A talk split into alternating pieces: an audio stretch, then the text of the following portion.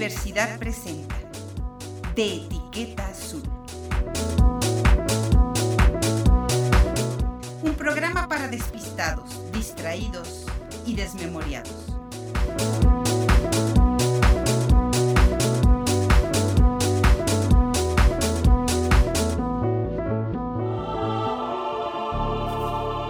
¿Cómo estás? Bienvenida, bienvenido a De Etiqueta Azul.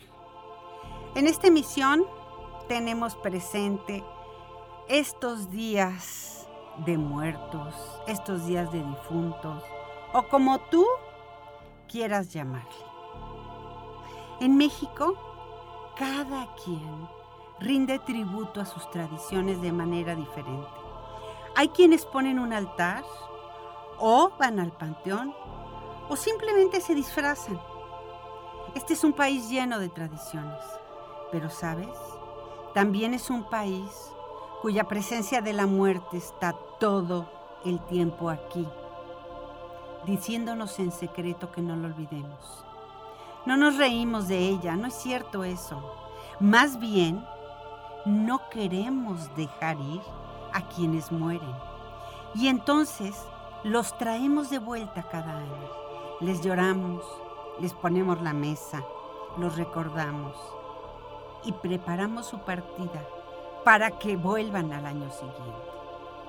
Sea pues este un pequeño homenaje a quienes se fueron, a quienes extrañamos, a quienes no volverán, no importa cuánto los invoquemos. ¿O si vuelven? Esto es de Etiqueta Azul y yo soy Patricia Flores y esta es una edición especial para ti que cada martes nos acompañas en esta emisión. Este es un trabajo radiofónico en la producción de Brenda Mora y en la realización de Lalo Carrillo.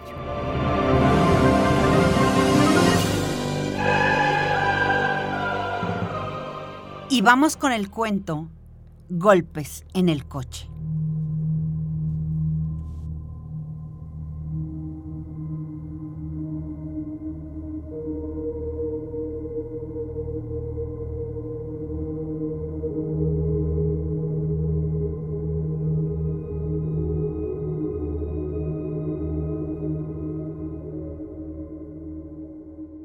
Una familia, compuesta de dos pequeños y sus padres, viajaban por carretera hacia León, Guanajuato. Apenas, apenas llevarían dos horas de camino cuando el coche se descompuso. Los padres tuvieron que salir a buscar ayuda. Y para que los niños no se aburrieran, les dejaron pues al menos la radio encendida. Cayó la noche y la radio perdía señal. La batería del teléfono del mayor de los niños estaba en lo mínimo y los padres seguían sin volver. Cuando escucharon una noticia en la radio. Un asesino muy peligroso se había escapado de un centro penitenciario federal de Guanajuato y pedían que se extremaran las precauciones. El hombre estaba acusado de varios asesinatos y llevaba tiempo aislado completamente por su alta peligrosidad. Tanto que no supieron ni cuándo se escapó.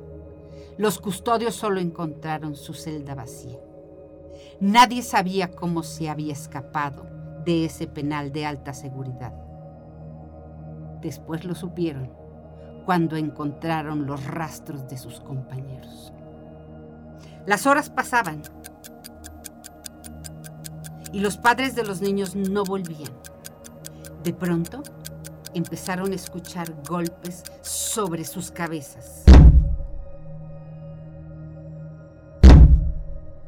Los golpes, que parecían provenir de algo, golpeaban en la parte de arriba del coche. Era cada vez más rápidos, más fuertes. Los niños aterrados no pudieron resistir, abrieron la puerta del coche y huyeron. Solo el mayor de los niños se atrevió a girar la cabeza mientras corría y miró lo que provocaba los golpes. No debería de haberlo hecho. Sobre el coche había un hombre que lo miraba con los ojos pequeños y profundos. Golpeaba la parte superior del vehículo con algo que tenía en las manos. Eran las cabezas de sus padres.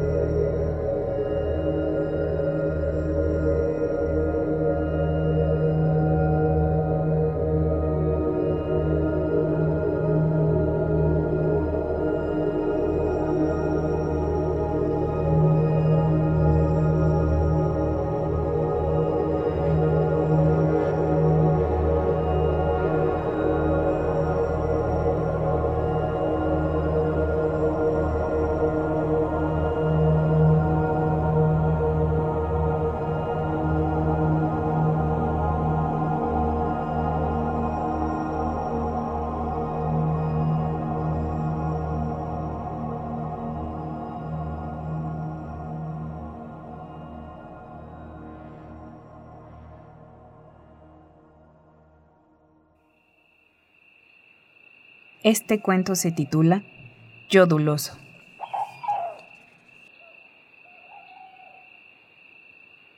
Hace unos años, en un campamento, un grupo de jóvenes durante una excursión se extravió. Tras varias horas perdidos en el monte, encontraron a un hombre solitario. Llevaba un machete a la espalda.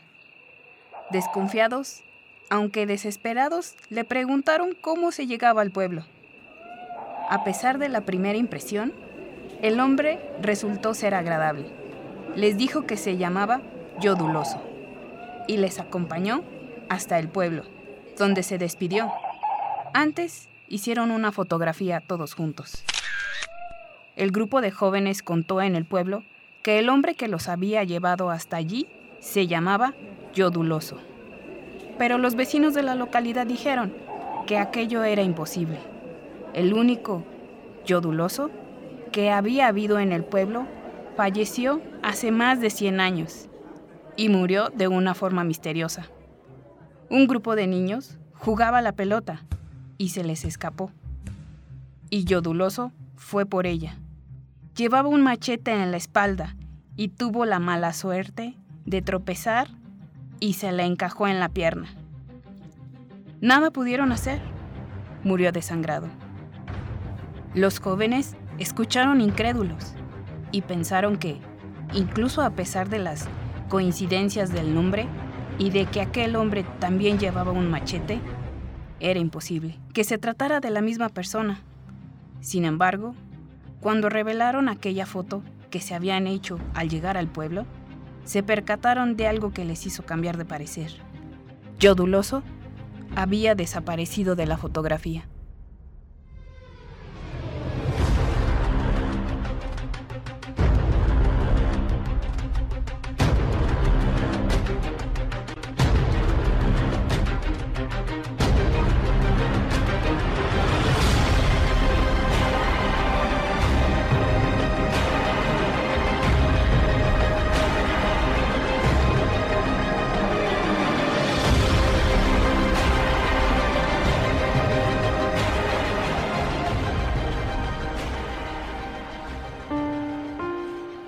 Cuento El loco bajo la cama.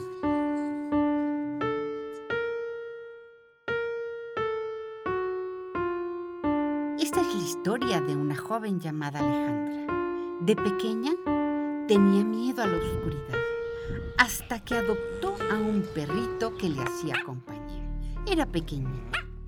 Durante años, Ale y el perrito crecieron. Y mientras ella dormía tranquila, porque sabía que bajo la cama estaba ese perrito. Y si tenía miedo, solo tenía que extender su manita y entonces el perro empezaba a lamerla hasta que ella se quedaba dormida. Los años pasaron y Ale y su perro seguían haciendo el mismo ritual. Una noche se supo que habían ocurrido extraños y sangrientos acontecimientos. Todo indicaba que una persona altamente violenta estaba ingresando de manera ilícita a las casas y con resultados muy, muy dramáticos. Ale, acompañada de su perro, pues no tenía miedo.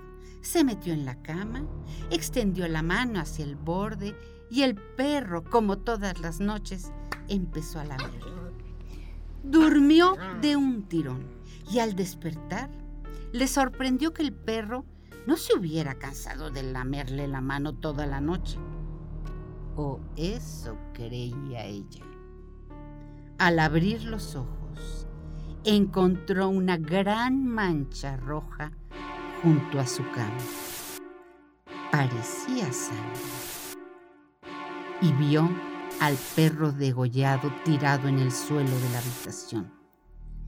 Y bajo la cama, un hombre que mientras la miraba, la mía y la mía su mano.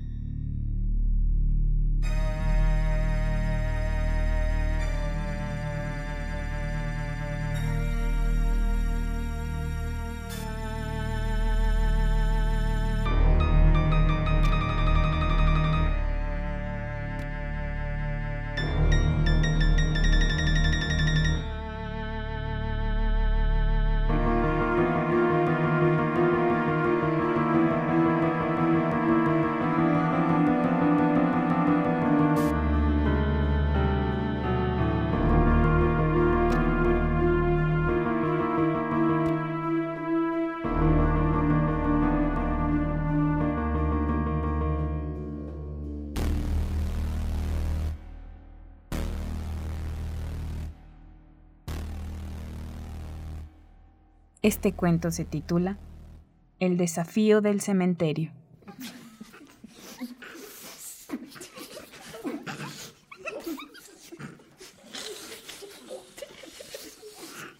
Varias amigas habían ido a pasar la noche en casa de una de ellas, aprovechando que sus padres estaban de viaje. Cuando apagaron las luces, se pusieron a hablar de un viejo minero, al que hace años se decía había muerto enterrado vivo en un cementerio cercano. En unos días se le podía escuchar arañando el ataúd, intentando salir. Enterradores habían abierto más de una vez el ataúd, pensando en que habría algún tesoro. Solo habían encontrado huesos. Una de las chicas se burló de aquella idea, así que las otras la desafiaron a que se levantara y fuera a visitar la tumba. Como prueba de que había ido, tenía que clavar una estaca de madera sobre la tierra de la tumba. La chica se fue y sus amigas apagaron la luz y esperaron a que volviera. Pero pasó una hora y otra más, sin que tuvieran noticias de su amiga. Se quedaron en la cama despiertas, cada vez más aterradas. Llegó la mañana y la chica no había aparecido. Aquel día, los padres de la chica regresaron a casa y acudieron al cementerio. Encontraron la estaca y a la chica tirada sobre la tumba. ¿Muerta? Algunas personas creen que al agacharse para clavar la estaca en el suelo, atoró su falda. Cuando intentó levantarse y no pudo. Creyó que el viejo minero muerto la había agarrado. Todos dicen que murió del susto. ¿Será?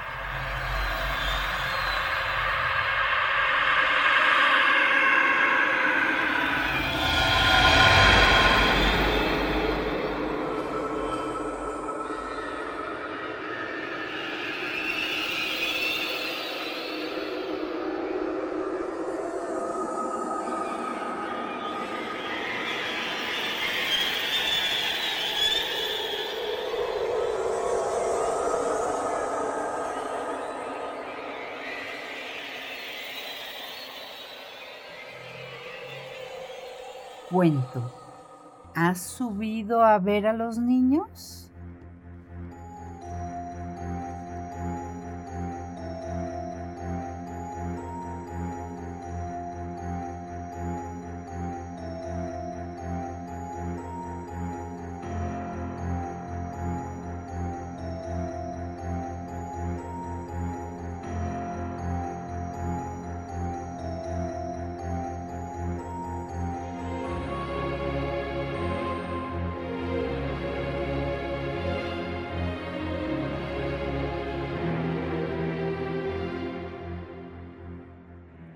Una chica está cuidando por primera vez a unos niños en una casa enorme y lujosa. Acuesta a los pequeños en el piso de arriba y cuando apenas se ha sentado delante de la televisión, suena el teléfono. A juzgar por su voz, el que llama es un hombre. Jadea. Ríe de forma amenazadora y le pregunta. ¿Has subido a ver los niños? La canguro cuelga convencida de que sus amigos le están gastando una broma. Pero el hombre vuelve a llamar. Y pregunta de nuevo.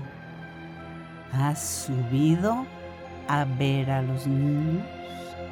Ella cuelga toda prisa, pero el hombre llama por tercera vez y esta vez le dice, ya me ocupé de los niños. Ahora voy por ti. La canguro está verdaderamente asustada. Llama a la policía y denuncia las llamadas amenazadoras. La policía pide que si vuelve a llamar intente distraerlo en el teléfono para que les dé tiempo y localicen la llamada. El hombre llama a los pocos minutos. La cangura le suplica que la deje en paz. Así, así lo va entreteniendo. Él acaba por colgar. De repente, el teléfono suena de nuevo. Y cada timbrazo es un tono más alto y más estridente. En esta ocasión es la policía, que le da una orden urgente. Salga inmediatamente de la casa. Las llamadas vienen del piso de arriba.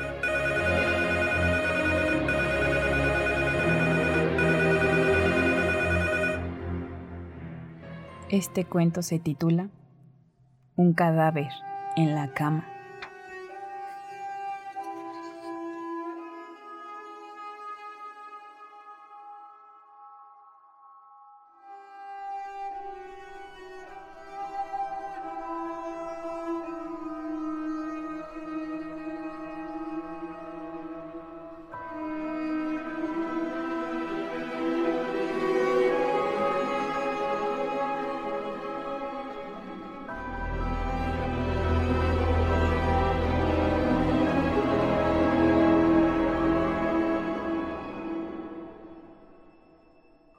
Grupo de amigas habían decidido ir a un hotel para pasar unos días juntas.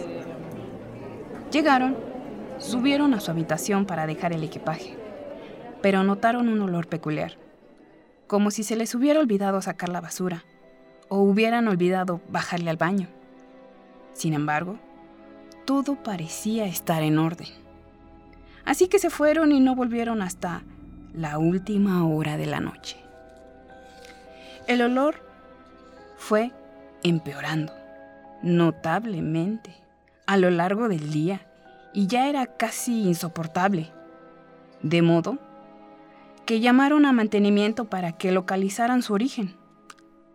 La persona que les mandaron miró debajo de las camas, dentro de los armarios, incluso olfateó los desagües y las ventilaciones, pero no pudo encontrar la fuente del olor. Al final, limpiaron la habitación con generosas cantidades de productos perfumados. Pusieron la ventilación al máximo y desearon las buenas noches al grupo de amigas.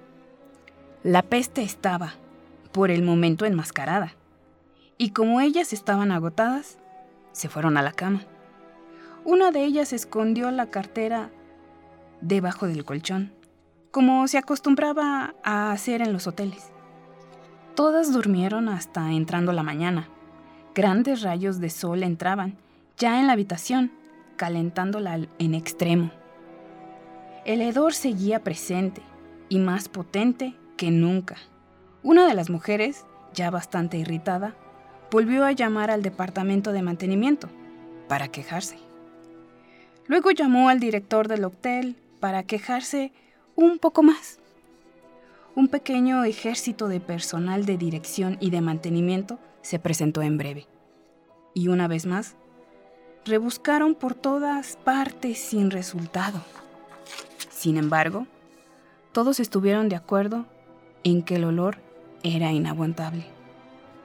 Así que Dirección ofreció cambiar a las amigas de habitación. Recogieron sus cosas para bajar al vestíbulo, pero cuando la señora que había escondido la cartera hurgó debajo del colchón, tocó algo que parecía sospechosamente una mano. Quitaron el colchón de encima de la cama y ahí, en un hueco, practicado entre los muelles del somier, había un cadáver.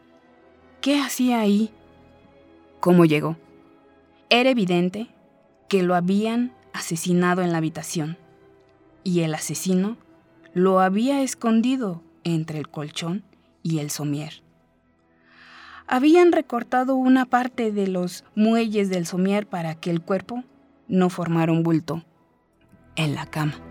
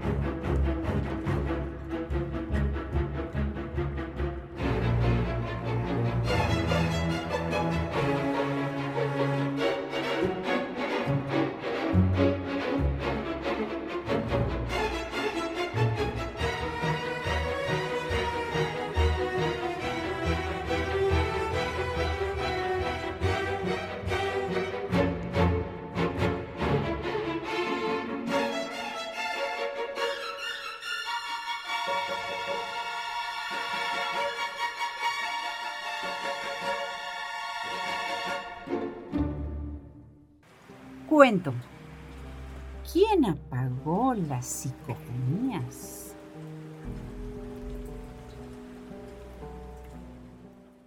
Lo que me dispongo a relatar es absolutamente verídico y relativamente reciente. Y me ocurrió a mí aproximadamente hace seis meses.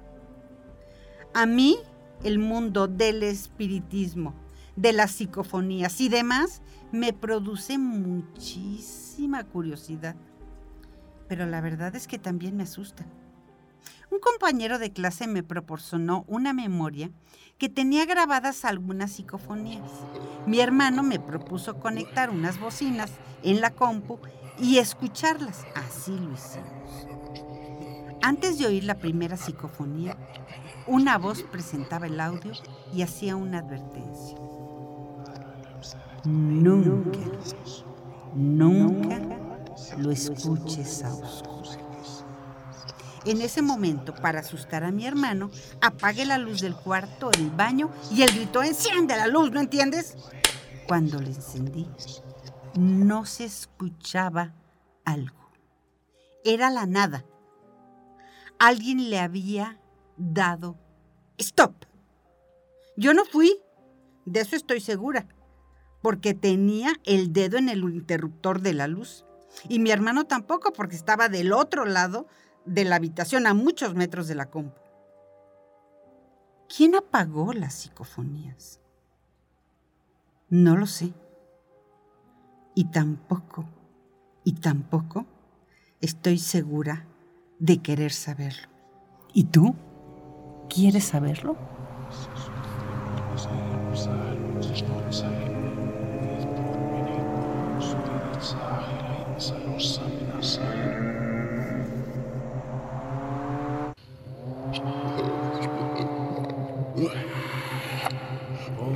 Este cuento se titula Ven a jugar conmigo.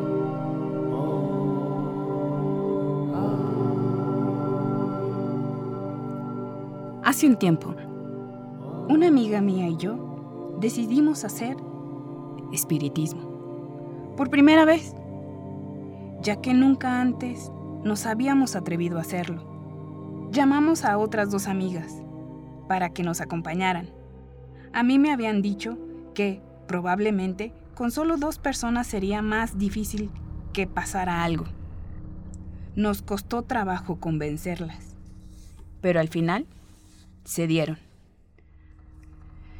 Lo preparamos todo y, un poco asustadas, comenzamos a hacer la Ouija.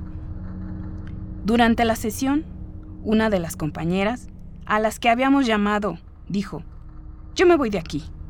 ¿Qué tontería es esta de la Ouija? Nosotras nos asustamos un poco y decidimos dejarlo para otro momento. Después de unos días, la compañera que había ido me llamó aterrorizada, diciéndome que, de camino a casa después de haber ido a estudiar a la biblioteca, al pasar por delante de una casa en ruinas, bueno, pues al pasar por delante de este lugar, vi detrás de las rejas a una niña vestida de blanco. Me pidió que jugara con ella. Yo le dije que no. Una niña vestida de blanco le había pedido que jugara con ella. Mi amiga le dijo que no podía, ya que tenía prisa por llegar a su casa. Acto siguiente, la niña comenzó a llorar con lágrimas de sangre.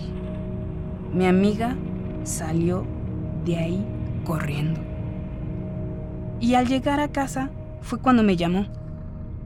Hasta ahí fue lo que me contó mi amiga. En un principio me lo tomé a broma, pero algo me hacía pensar que mi amiga hablaba muy en serio. En mi habitación comencé a darle vueltas al asunto y me acordé del día en que habíamos hecho espiritismo y de las malas maneras con las que mi amiga se había retirado. Pensé que no tendría nada que ver y me dormí. Al día siguiente, esa misma amiga me llamó porque iba a quedarse sola en casa estudiando y tenía miedo. Así que decidí acompañarla ya que yo tenía también que estudiar. Cogí un autobús y, ya en su casa, nos pusimos a estudiar. De repente, oímos a nuestras espaldas un ruido, como arañazos. Las dos miramos y comprobamos, horrorizadas, que la niña que ella me había descrito estaba sentada sobre la cama de mi amiga. Salimos corriendo de la habitación y al llegar a la puerta observé que mi amiga no estaba. Pero yo estaba demasiado asustada para esperarla. Al día siguiente, la policía llamó a mi casa. Le dijo a mis padres que mi amiga había muerto de un ataque de asma. La habían encontrado en las escaleras de su casa con una expresión de terror en su cara. Yo estuve en tratamiento unos meses y ya me estaba recuperando. Pero el otro día, en mi buzón apareció una nota escrita con letra de niña pequeña que decía, Tu amiga murió por no jugar conmigo. Tengo una muñeca nueva. ¿Quieres jugar?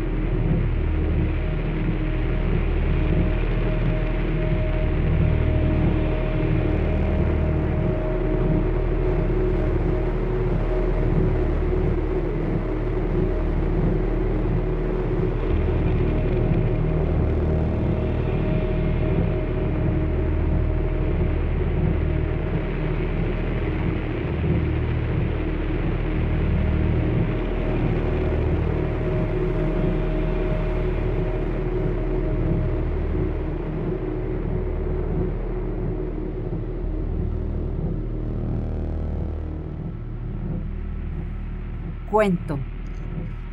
Sitio para uno más.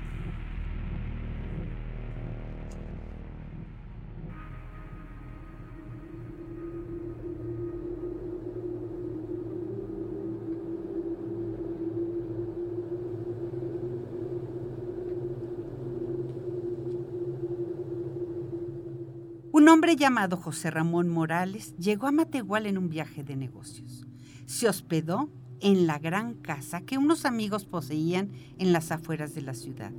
Esa noche pasaron un buen rato conversando y rememorando viejos tiempos. Pero cuando José Ramón se fue a la cama, comenzó a dar vueltas y vueltas y no era capaz de dormir.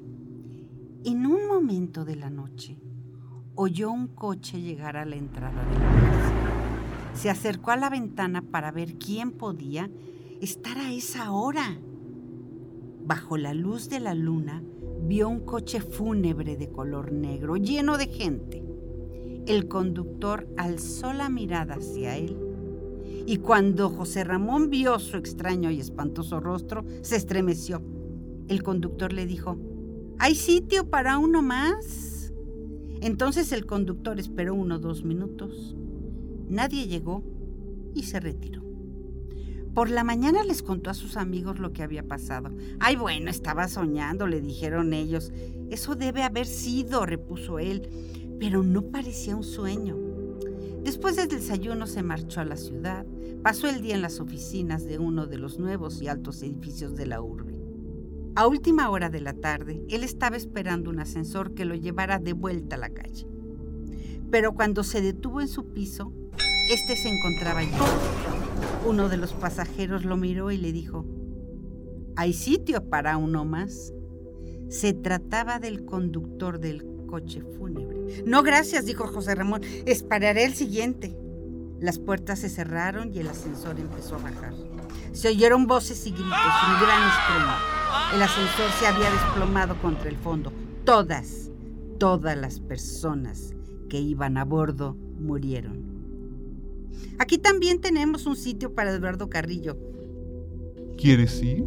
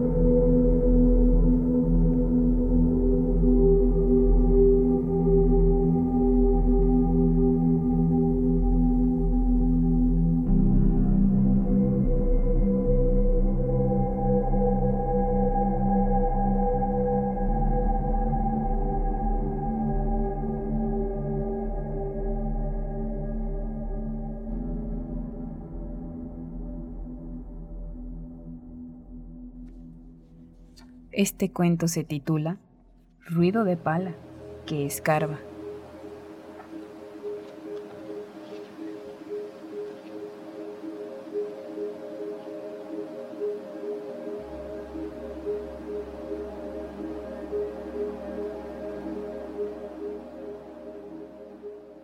Que descanse siempre en paz, dijo su marido, pero no lo hizo. A última hora de la noche, un ladrón de tumbas, con una pala y una linterna, comenzó a desenterrarla. Como la tierra seguía estando suelta, llegó rápidamente al ataúd y lo abrió. Su presentimiento era cierto. Lily había sido enterrada portando dos valiosos anillos, un anillo de bodas con un diamante y un anillo con un rubí que brillaba como si estuviera vivo. Era una herencia centenaria de la familia. El ladrón se arrodilló y extendió sus manos dentro del ataúd para arrebatar los anillos, pero estaban totalmente adheridos a sus dedos. Así que decidió que la única manera de hacerse de ellos era cortando los dedos con un cuchillo.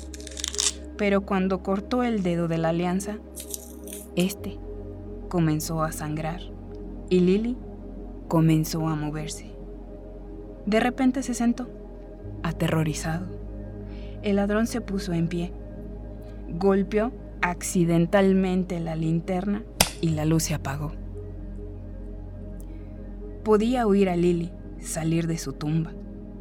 Al pasar junto a él en la oscuridad, el ladrón se quedó allí, congelado de miedo, aferrado al cuchillo con la mano, cuando Lily lo vio, se cubrió con su sudario y le preguntó, ¿Quién eres?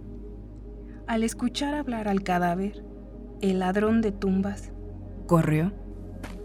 Lily se encogió de hombros y siguió caminando, y no miró hacia atrás ni una sola vez. Pero llevado por su temor y confusión, el ladrón huyó en la dirección equivocada se lanzó de cabeza en la tumba aún abierta. Cayó sobre el cuchillo que llevaba en su mano y él mismo se apuñaló. Mientras Lily caminaba de nuevo a su hogar.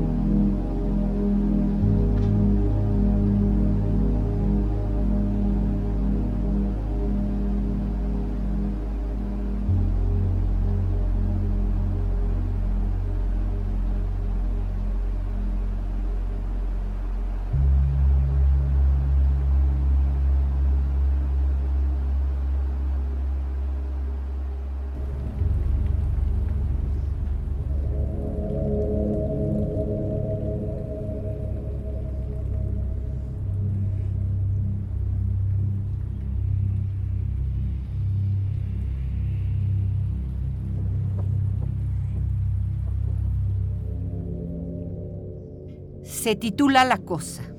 Ted Martin y Samuel Miller eran buenos amigos. Ambos pasaban mucho tiempo juntos. En una noche en particular, estaban sentados sobre la valla cerca de la oficina de correos, hablando también sobre nada en particular. Había un campo de nabos enfrente de la carretera. De repente, vieron algo arrastrarse fuera del campo y ponerse de pie. Parecía un hombre, pero en la oscuridad resultaba difícil saberlo a ciencia cierta. Luego desapareció. Pero pronto apareció de nuevo. Se acercó hasta la mitad de la carretera. En ese momento se dio la vuelta y regresó al campo. Salió por tercera vez y se dirigió a ellos. Llegados a este punto, Ted y Sam ya de plano tenían miedo y comenzaron a correr. Pero cuando finalmente se detuvieron y pensaron que se estaban comportando como unos tontos, no estaban seguros de qué los había asustado, por lo que decidieron volver y comprobarlo. Lo vieron muy pronto, porque venía a su encuentro. Llevaba puestos unos pantalones negros, camisa blanca y tirantes oscuros. Sam dijo, intentaré tocarlo. De ese modo sabremos si es real. Se acercó y escudriñó su rostro. Tenía unos ojos brillantes y maliciosos, profundamente hundidos en su cabeza. Parecía un esqueleto. Ted echó una mirada y gritó, y de nuevo él y Sam volvieron a correr. Pero esta vez el esqueleto lo siguió. Cuando llegaron a casa de Ted, permanecieron frente a la puerta y lo observaron. Se quedó un momento en el camino y luego desapareció como si fuera humo. Un año más tarde, Ted enfermó de algo muy extraño y a los pocos días murió. En sus últimos momentos, Sam se quedó con él todas las noches y la noche en que Ted murió, Sam dijo que su aspecto era exactamente igual al de aquel esqueleto con el que un año atrás ambos se habían encontrado.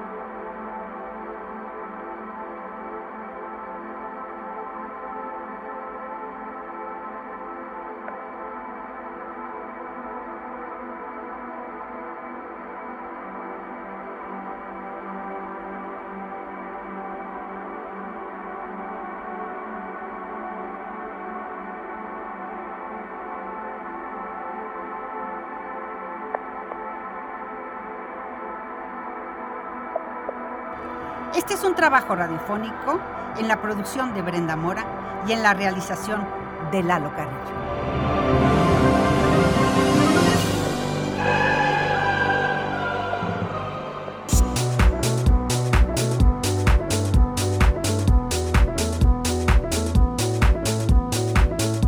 Radio Universidad presentó De Etiqueta Azul.